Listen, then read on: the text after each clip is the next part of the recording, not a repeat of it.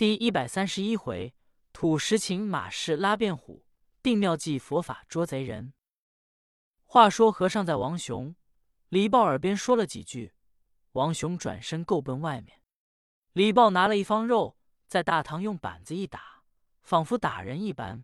众官人下喊唐城，说：“打打打！”外面马氏就问：“打谁呢？”王雄说：“打你儿子赖子呢。”马氏一听，心痛的了不得。少时，和尚叫把赖子藏起来，把马氏带上来。马氏一瞧他儿子没有了，也不知搁在哪去，往大堂前一跪。老爷把金堂木一拍，说：“马氏，你好大胆量！你做出这样事来，二方财赖鱼都拍了。你所做的事还不实说吗？”马氏刚才一愣，老爷说：“大概不用刑，你还不说？已然你儿子都说了，你还敢隐瞒？来人，给我备嘴！”马氏一听，吓得颜色更变，说：“老爷不必动刑。”既是赖子说了，我也说。知县说：“你快实说，本县不打你。”马氏说：“回禀老爷，小妇人居双守寡，只因没养廉。我跟卞虎住街坊，常给卞员外做活，卞员外常给我家里送钱，给我打首饰、做衣裳，来往平营，跟小妇人通好有染。那一天，卞员外到我家去。”提说在城里二条胡同，瞧见一个西头路北墙门出来一个妇人，二十多岁，生的标致可爱，出来倒脏水。他骑着马由那里瞧见，提说怎么长得美貌。我说你别胡说，那是我外甥女。他说叫我给接回来拉皮条。我说不行，我外甥女是贞洁烈妇。后来他交给我一对金帽子，一套垂金扇。叫我给搁到我外甥女家去。他说：“狗能够拆散他夫妇，许给我五十两银子，我把镯子留下一只。”那一天我瞧我外甥女去，她去外乡方便，我就把钥子、扇子放在箱子里。这是我办的。后来有什么事，我就不知道。那都是卞虎做的。那一天李文龙找我，就叫我把我外甥女带回来。我也不知是怎么事故。这是以往从前真情实话。老爷一听，吩咐王雄、李豹给我传遍虎。和尚说：“老爷，你传得了来吗？”知县说：“怎么传不了来？”和尚说：“你想，卞虎乃是兵部尚书之子，家里手下人极多，又是深宅大院，官人一去，他依的着信，由后门就走了。”知县说：“依圣僧之见。”该当如何呢？和尚说：“我带着王雄、李豹、赖子去拿他，我自有道理。”知县说：“好，圣僧辛苦一回罢。”和尚这才带领王雄、李豹、赖鱼出了衙门。和尚说：“二位头儿跟赖子上他们家去等我。”王、李二人点头答应，同赖子到马氏家去。和尚一直来到卞虎的门首。一瞧，悬灯结彩，热闹非常。和尚来到大门前，说：“辛苦辛苦。”门上管家一看，说：“大师傅，快去罢！我们员外大喜的日子，你赶什么来了？”和尚说：“我念喜歌来了。”管家说：“没有出家人念喜歌的，你快去吧。”和尚说：“咱们是乡亲，你叫我得挤掉好不好？”管家一听和尚的口音。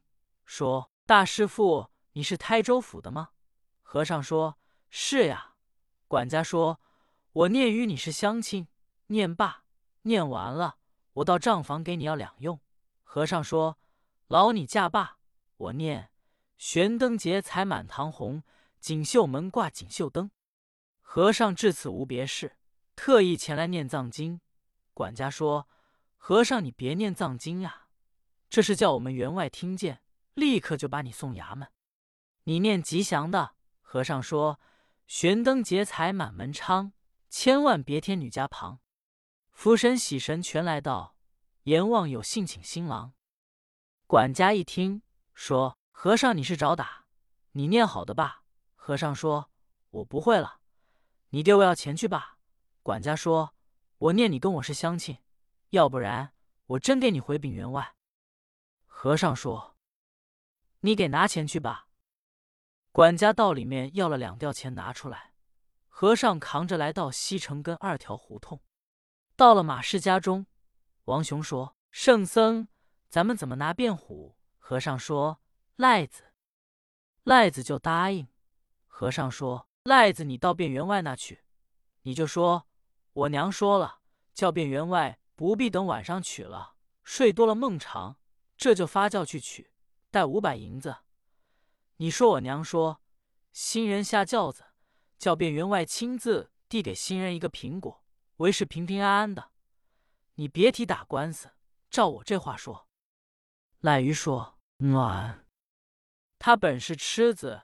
立刻就到广员外家去，刚来到卞虎门首，家人都认识，说赖鱼做什么来了？赖鱼说：“我姐说了，叫下员外不用等晚上取，睡多了梦长，这就已叫取罢。”家人说：“是。”带着赖子一见员外，卞虎说：“赖子你怎么来了呢？”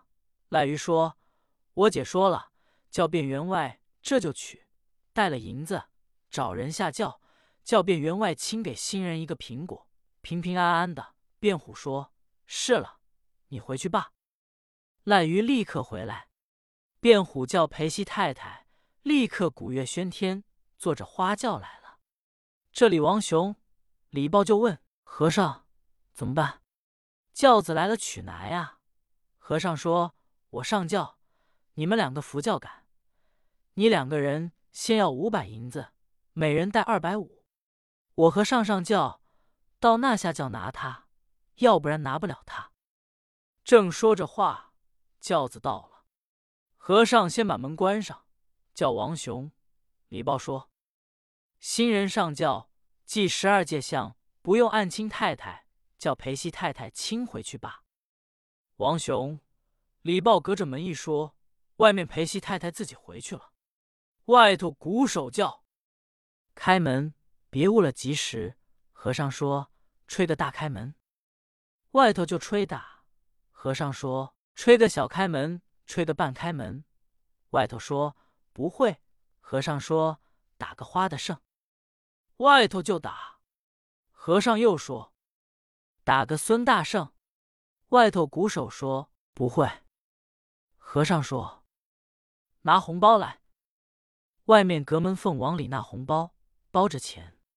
和尚说：“擦一个一门五福，足两个二字平安，那三个王阳开泰。”和尚说：“还是洒满天星。”都说完了，和尚滋溜进了屋子。王雄一开门，花轿抬进来，有管家跟着，认识王雄、李豹。管家说：“二位头翁跟着帮忙吗？”王雄说：“可不是，带了五百银子来没有？”没带来可不上轿。